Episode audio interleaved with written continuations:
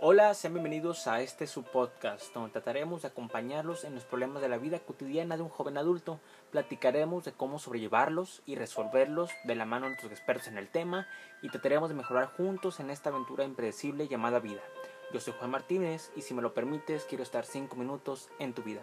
Comencemos. Hoy hablaremos de cuando una relación termina. Hay muchos factores por los cuales esto puede suceder. Desde un engaño, desconfianza, un distanciamiento, diferencias irreconciliables o igual llegar a un común acuerdo. No todo es negativo. En ocasiones, cuando hay la suficiente madurez, las parejas o matrimonios deciden separarse por el bien de los niños si hay pues ya descendencia o por evitar dañarse ellos tanto emocional o físicamente dependiendo qué tan intenso sea pues estos factores igual negativos tanto el engaño y la desconfianza desde un inicio lo podemos notar cuando tu pareja no te permite salir con amigos te prohíbe que subas estados o fotos en tus distintas redes que haya un, constante celo por parte de, de, él o ella. Y pues también las diferencias irreconciliables, que a lo mejor la relación ya no da para más, yo hasta donde tenía que dar, y pues tienes que terminarla. Pero para esto seguimos en el siguiente tema, que son las cinco etapas del duelo. Cuando la relación ya llegó a su fin, ya sea con alguno de estos cinco puntos que mencionamos, pues debe durar un duelo de entre tres meses a dos años dependiendo, claro, cada persona. Esto ya deberá variar si estuvieron casados, si estuvieron de novio mucho tiempo. Hay matrimonios que duran un año y duraron pues cinco años de novios y puede que les haya dolido más terminar como novios que terminar como ya esposos. Y con ello también vienen las cinco etapas principales, que es la negación, el coraje, la depresión, la aceptación y el aprendizaje. ¿A qué vamos con esto? La negación. Cuando no queremos dejar claro a nosotros mismos o a la pareja que ya, que ya dio lo que tenía que dar, como lo dijimos hace unos momentos, la relación.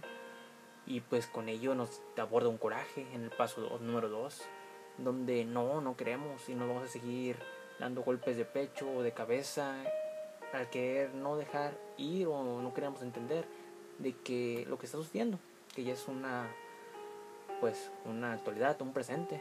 Y con esto va a llegar una depresión muy muy fuerte, con la cual puede ser de tu parte o de la parte de tu pareja o expareja, diciéndolo ya correctamente. Aquí dependiendo de cómo sea tu madurez, a lo mejor puedes acompañarlo a él o ella en cómo fue pues esta etapa ya que conocemos que la depresión es un juego. La depresión llega a tal extremo que puede hacer cometer locuras una persona cuando tu cabeza se nubla y no te llega más sobre querer eliminar el dolor por completo. Y por último, en las cinco etapas viene el aprendizaje. ¿Qué nos mencionamos con esto? Pues que el aprendizaje, ya una vez que tengamos la aceptación, que ya hayamos dado cuenta de que es lo más sano para las dos personas, pues simplemente que no cometer los errores de nuevo. Porque el final de relación no es el final de una vida. Puede que sea el pendaño, esta mala experiencia para tu próximo gran amor. Y es donde debes de poner en práctica todo lo aprendido en el pasado, no cometerlo y ahora sí vivir un amor pleno y satisfactorio durante el tiempo que tenga que durar, ya que pues nada es seguro en la vida y nada es eterno. Así que tampoco te rompas mucho la cabeza en cuánto tiempo tienes que hacer las cosas, en cuánto tiempo tienes que decir un te amo, un te quiero, porque no hay tiempo definido para eso.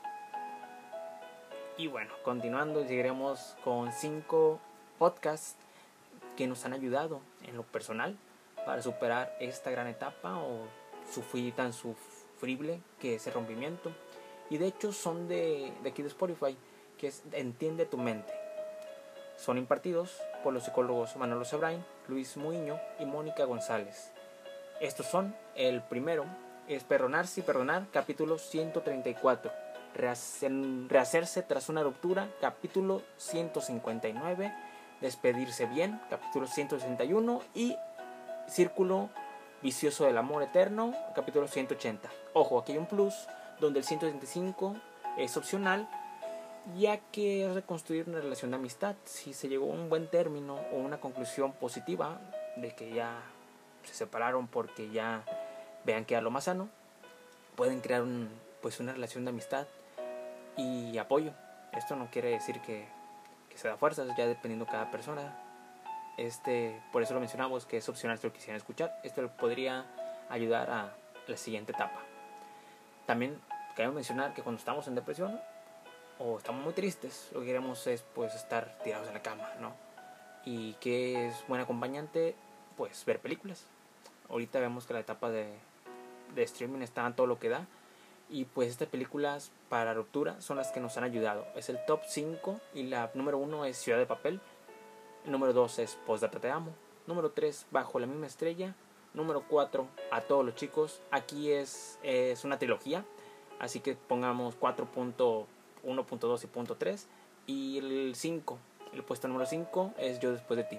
Estas películas te dejan un sabor de boca positivo y creer te hacen creer que el amor existe, pero que en ocasiones acaba de una u otra manera. Y no por eso es el fin. También tenemos canciones para despedirse o aceptar una ruptura. La número uno es de Tú no eres para mí, de Cristian y Rute. La número dos, Adiós, Sebastián Yatra. Número tres, Te olvidé, Tini. Número cuatro, Hasta que me olvides, Luis Miguel. Y número cinco, No hay nada más que hablar, Morat.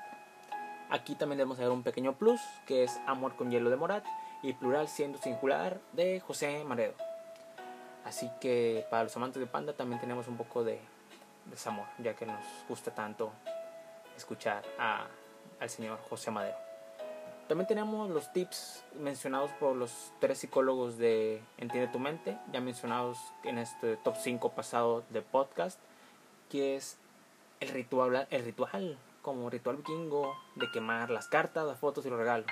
Esto hay una variante ya que vemos que ahora en la actualidad se regalan regalos mucho más costosos, mucho más elaborados, que a lo mejor no es lo más sano quemarlos o romperlos, sino donarlos, venderlos si es gustas y hacer un bien con ellos y empezar a quitar estos recuerdos o todos estos pues viajes al pasado que te llevan verlo a este, estos pequeños regalos o detalles que te llegan que te llegan de esta persona especial. Distraer tu mente es el punto número dos. Mantén tu mente ocupada. Haz cosas que dejaste de hacer porque te lo prohibían si tu relación era muy tóxica o, personal, o en lo personal, si quieres hacer cosas nuevas y que tenías miedo a hacerlas, hazlas. El chiste es mantener tu mente constantemente ocupada y que la tristeza no te, no te aborde. ¿Por qué no? Cámbiate de look, corta el cabello, cómprate ropa, mantén tu mente en constante movimiento y pues sabemos que estos cambios son ya psicológicos, te llegan a un punto psicológico, lo puedo mejor correctamente dicho, donde un corte de cabello nuevo, una, una simple compra de playera, unos tenis nuevos, te generan la suficiente pues excitocina, dopamina, todos estos químicos en tu cerebro que te ayudan a, aunque fuera por un instante, sentirte mejor. Todo esto te puede ayudar muchísimo y por último también salir con amigos. Aquí mencionamos, cabe mencionar, de que no salir igual de modo de divertinaje, de andar en, de picaflor, como dicen nuestros papás, ¿no? Sino salir con amigos de, pues, por un café, salir al parque, se, salir a la banqueta, de hecho, haz, haz algo, vayan por un trole, esquite, como lo quieran llamar. El chiste es no dejar que la tristeza te alcance como lo hemos mencionado en estos puntos. También tips muy importantes es dejar pasar un tiempo para que tengas este duelo, la soledad, como lo dice Axel Rose en una de sus canciones, en November Rain. A ver, todas personas necesitamos tiempo de cumplir la soledad.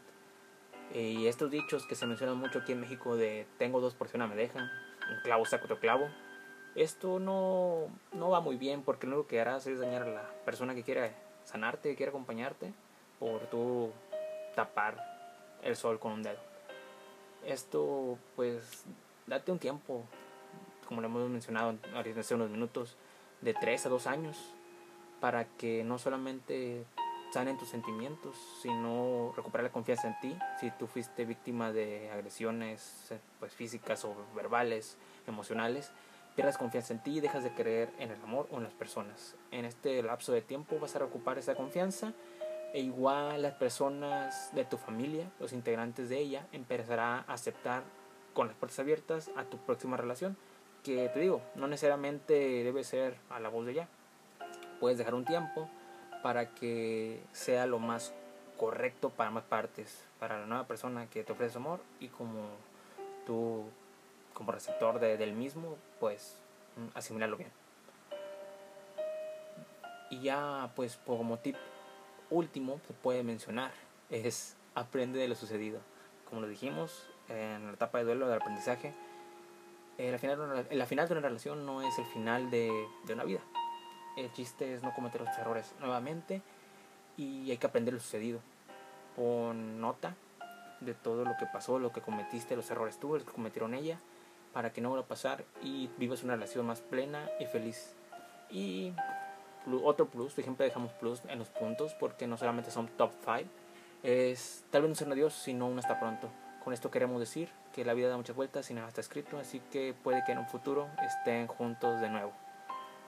Así que nuestra frase final solo es porque una relación falle, no significa que las personas dejan de amarse, solo que quieren dejar de hacerse daño.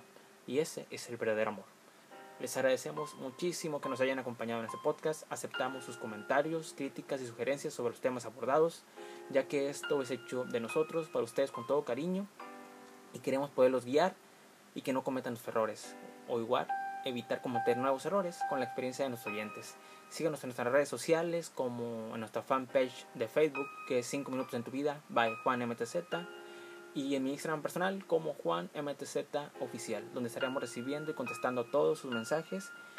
Y creo que sería todo. Muchas gracias por escucharnos en nuestro primer podcast, de muchos que se avecinan, como lo mencionamos, en esta pues gran aventura que se llama vida, nada está escrito. Y que mejor no acompañarnos en ella. Les agradezco mucho que me hayan acompañado y nos estaremos viendo en otro próximo podcast. Soy Juan Martínez y esto fue 5 minutos en tu vida. Gracias.